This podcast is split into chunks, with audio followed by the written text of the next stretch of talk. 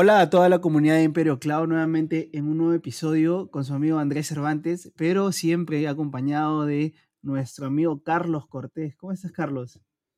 ¿Qué tal, Andrés? Muchas gracias. Bienvenidos a todos comunidad a un nuevo episodio. Justamente vamos a hablar de algo interesante que va a ser el mundo de serverless y también en el mundo de desarrollo. Justo para eso tenemos nosotros un invitado especial que es parte de la comunidad de AWS User Group Perú también y pues se encuentra con nosotros. Ahora le vamos a decir quién es pero lo más interesante es que él cumple un rol en el cual nunca antes habíamos invitado a un rol de este tipo a Imperio Cloud. Así que André, por favor, démosle el paso. Sí, es un rol nuevo y una función nueva tanto para Imperio Cloud como para todos nuestros oyentes.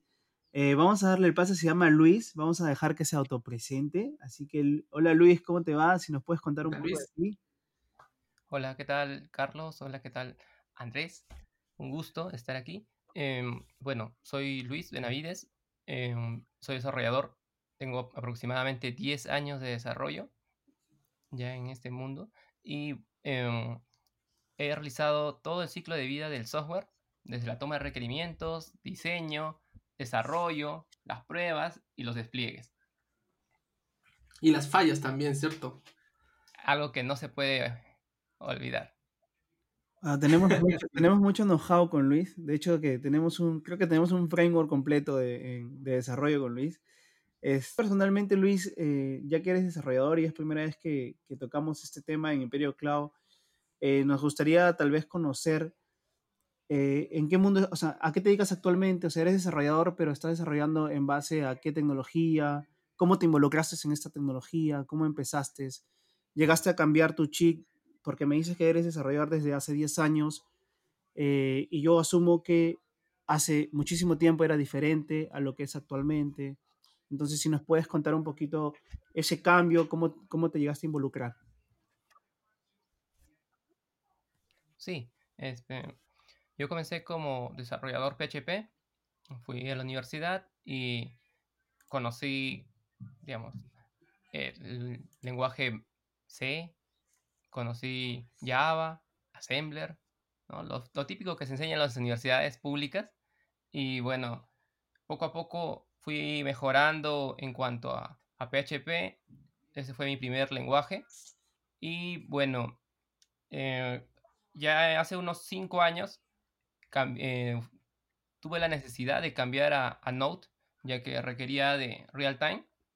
Entonces, así fue como comenzó el, esa necesidad de utilizarlo y migrar ¿no? a lo que es ahora el mundo serverless. Ahora pregunta Luis. Sí, bien es cierto, los developers, tanto como nosotros, por ejemplo, en mi caso de André también, nos metimos en el mundo de la infraestructura hace varios años, mientras que otras personas decidieron por irse por desarrollo, por ejemplo, como tú. ¿Qué tan complicado les, o sea, qué tan difícil es a un desarrollador involucrarse en la nube. O sea, adoptar esos skills de la nube, ¿no? Tienes 10 años de experiencia. Ah, yo tengo más o menos, o sea, tal vez menos que eso, un poco 7, 8 años de experiencia solamente en cloud. Y de un mundo de infraestructura no ha sido tan complicado, entre comillas, adaptarme, ¿no? Si, digamos que el camino no sea tan complicado. Sí sí ha sido duro, pero que prácticamente pues hay muchas cosas en la nube, más que todo infraestructura como servicios, que se adaptan rápidamente, ¿no? Ya después cuando vamos avanzando, y seguro que ya nos contarás acerca del mundo serverless, ¿qué tanto te ha costado irte a ese lado? ¿Te ha costado mucho o de qué depende? ¿Cuesta involucrarse o no, Luis? Mm, yo creo que sí. Eh, yo comencé cuando todavía las webs eran estáticas, luego pude ver ¿no? ese cambio de volverse dinámicas con PHP, luego eh, pasar por la experiencia de comprar mi primer dominio, mi primer hosting, eh, unos shared hosting, por cierto.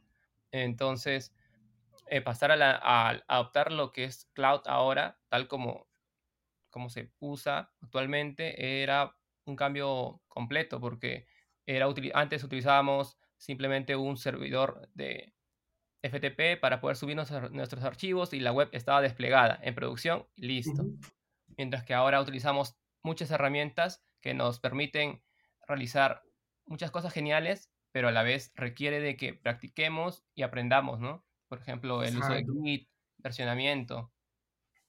Sí, sí, totalmente. Ahora, eh, bueno, la nube, y es más, Amazon Web Services nos da herramientas para que nosotros mismos podamos personalizar todo. Antes los, como tú dices, los, eh, los hosting compartidos hacían todo por ti, te hacían la gestión de los correos, te gestionaban tu servidor. Eh, estos paneles como WHM, como, como Plesk, este, cPanel y etcétera, resolvían muchos de los temas que cuando te vas a la nube ya tienes que dejar de usarlos totalmente, ¿cierto? Esto, esto me lleva a pensar en lo siguiente, ¿no? Tú debes tener algunas cosas que contarnos. Cuéntanos algunas de esas anécdotas que tú, que tú tienes o has pasado como desarrollador, pero en el mundo de la nube. Y tal vez, tal vez dentro de las cosas que, que, que, nos cuentes puedas involucrar algunas cosas, ya, ya que ahora tu perfil más va orientado a serverless, ¿cierto? Sí, es correcto. Eh, bueno, yo comencé utilizando S2 en lo que se refiere a Amazon Web Service, S2. Y bueno, empecé a utilizar PHP, eh, diferentes frameworks, ¿no? Como Laravel, Symfony. Y bueno, em, siempre lo que hacía es desarrollar, ¿no? Lo que, em, digamos, los requerimientos, pero nunca me centraba en ver, digamos, qué pasa si, es, si, el, si la aplicación falla, si la aplicación, y si la aplicación falla, dónde es que se va a guardar esa información, o sea, recabar esa información de cuando sucede un, un bug es muy importante, ¿no? Entonces, es donde tuve que, bueno, hay una anécdota que tengo, es que teníamos la aplicación lista, funcionando, en producción, y cuando nos damos cuenta, después de darle un seguimiento, en un mes no teníamos registros y esa aplicación era para recabar leads. Imagínate el tremendo embrollo en el que estaba. Eh, y era porque simplemente eh, no se había configurado un environment y no teníamos eh, logs. Necesario. Bueno, clásico, ¿verdad?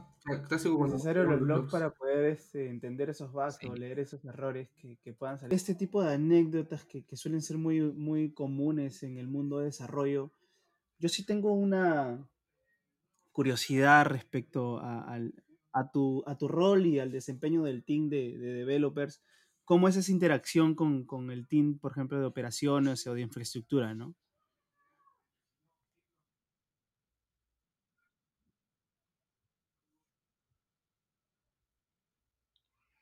Mm, al comienzo, cuando eh, tenía poca experiencia, mm, me chocaba bastante, bueno, a los desarrolladores creo que nos, nos choca relacionarnos con otras personas por el mismo hecho que eh, estar pegados al código requiere de una concentración mucho mayor.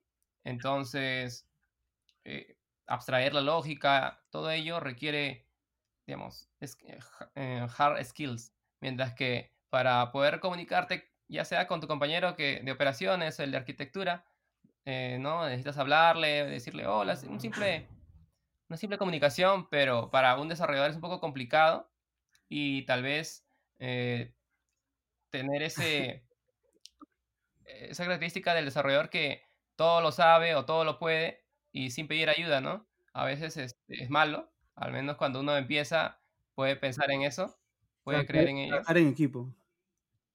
Yo creo que es necesario siempre comunicar, aprender, ya que eh, cada rol... Actualmente... Eh, claro, trabajar en equipo es importante. Actualmente en tu rol y en, tu, en la empresa donde trabajas, tipo, no sé, ¿cuál es la cantidad de, de infraestructura serverless que tienes, ya sea, no sé, en Landas?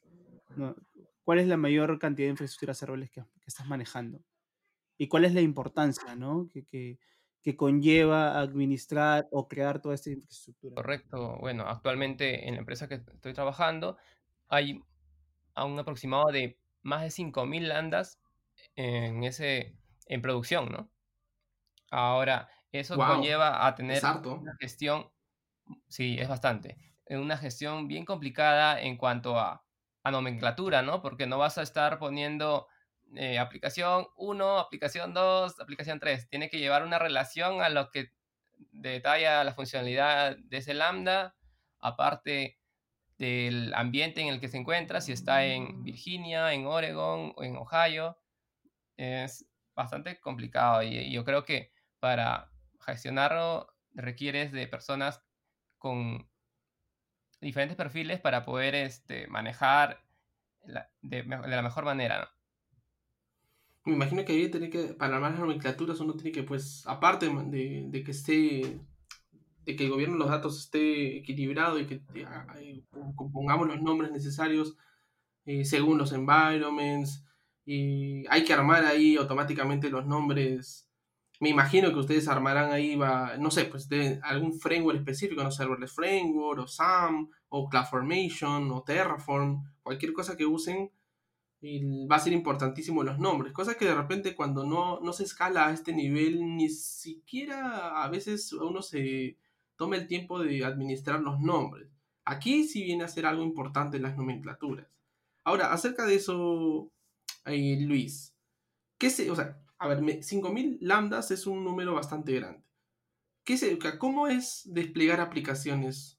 ¿Cómo es desplegar aplicaciones de 100% serverless a este nivel? Eh, coméntame cuáles son las principales diferencias eh, frente a desplegar algo pequeño. ¿no? Acá se deben encontrar cosas distintas. Hay que ver diferentes características de la aplicación. Ya no solamente importa el código. ¿Qué más importa aquí? Es correcto, ¿no? Ah, bueno, cuando uno empieza en una empresa relativamente pequeña o mediana, eh, desplegar a, serverless simplemente nos toma escribir el comando sls deploy y listo, tu función en producción. Aquí, bueno, es mucho más importante tener el control, ¿no? Este, no todos tienen, no todos los desarrolladores tienen el, el permiso para desplegar eh, y, no a, no, y no a todos los ambientes, ¿no? Por ejemplo, a desarrollo no es lo mismo que desplegar a producción. Por ello, se gestiona tanto permisos, roles IAM, em, muchas cosas más se gestionan y aparte nosotros utilizamos, por ejemplo, un, un, un framework, un plugin llamado Serverless Offline. Es algo que no puedo trabajar sin ese, ese plugin. Es muy recomendable, ya que te evita el tema de estar desplegando cada instante sin esperas, ¿no? lo puedes trabajar desde tu local, su mismo nombre lo dice offline, y con ello te permite estar probando todo lo que un desarrollador hace, ¿no? Este, escribe una funcionalidad, la prueba, si funciona bien, continúa, para no estar, no tener esos delay en tiempo de, despliegue y recién reviso, me voy al, CloudWatch, reviso qué falló. Es muy importante eh, conocer eh, las herramientas, los plugins necesarios para poder optimizar el tiempo de desarrollo. Lo que acabo de comentar este, es importante porque, por ejemplo, yo, yo, yo que soy de infraestructura, Normalmente cuando me integro al, al pipeline de DevOps para mandar alguna infra como código, yo lo mando de frente al cloud, pero normalmente sí, el Team Deck lo hace en local, ¿no? Y, y este, es lo que en un momento me dijeron, ¿no? O sea, a veces mandaba infraestructura para desplegar y salía errores, errores en el pipeline y, llenaba todo un, una, se podría decir que una página de errores y era como que, oye, ya puedes probarlo en tu local, ¿no? Entonces creo que sí, eh, me parece curioso porque me ha pasado a mí y es, y es importante hacer, tener este framework que acaba de comentar este Luis, que utilizan, que es Serverless Offline. Entonces yo creo que es una recomendación importante. Es, es particular trabajar con 5000 lambda. Yo creo que a lo mucho eh, me ha tocado trabajar con algunos cientos de, de lambdas, pero no 5000, ¿no? Esto es otro nivel. La verdad que es súper interesante. Y esto me lleva a muchas cosas, André. A, nosotros, nos, de hecho que de hecho que tenemos que seguir con esto con, en otro episodio y yo creo que eh, Luis, si tú estás de acuerdo, sería genial tal vez decirles y compartir estas experiencias con todos nuestros oyentes, decirles cuáles son tal vez las mejores, prácticas cuando uno quiere desplegar aplicaciones a este nivel, ¿no? A de qué hay que preocuparse, hay que preocuparse, como tú dijiste, de los permisos, hay que preocuparse de la escalabilidad también, de la concurrencia, de si los lambdas van a estar públicos, privados, de las integraciones que van a tener. Y no hemos hablado ni siquiera de los triggers que pueden tener las aplicaciones unas con otras. Si es que esto se hace chaining de lambdas para enlazar otros lambdas, si esto va, si esto detrás está un API Gateway. no hemos hablado ni siquiera de que si esto haya API bueno no, ¿cierto? Hay miles de cosas que hablar. Entonces, ¿qué les parece? ¿Qué te parece, Andrés? Perdón. ¿Qué te parece, André, si invitamos a una segunda parte de Luis y que nos cuente todas estas cosas? ¿Cómo la ves? Sí, sería interesante porque hay muchos temas técnicos respecto a, a serverless o específicamente a Lambda este, que, que, podamos conversar y tal vez absolver algunas dudas que si es que nos escriben con algunas preguntas específicas para poder tomarlas en el siguiente episodio. Por ejemplo, hay un concepto que a mí me parece importante que es el tema de call start de los landas, ¿no? Este, porque a mí personalmente me ha pasado que teníamos un call start muy alto y, y, y, no llegábamos al error hasta que vimos ese concepto y era ese el tema. Entonces ya pudimos solucionar el problema que teníamos en la empresa. Entonces, así como esas casuísticas, hay muchísimos temas técnicos asociados a este servicio y de hecho sí nos ayudaría bastante, así que yo de nuestro lado creo que la invitación está abierta a Luis y es que así es. gusta compartir nuevamente con, con, la comunidad con ustedes. Genial, Luis. Bueno, esto ha sido el episodio de hoy, muchachos. Estamos recién, recién tocando la punta del iceberg con serverless y qué mejor que empezar pues tratando de conocer cómo se despliegan aplicaciones a gran escala. En este caso, muchas gracias Luis, tu experiencia es amplia. Yo creo que vamos a tener que seguir investigando acerca de cómo eh, manejar esa cantidad de lambdas y pues llevar a nuestros proyectos a ese nivel de escalabilidad. Gracias Luis. Y pues André, toca cerrar el episodio ahora.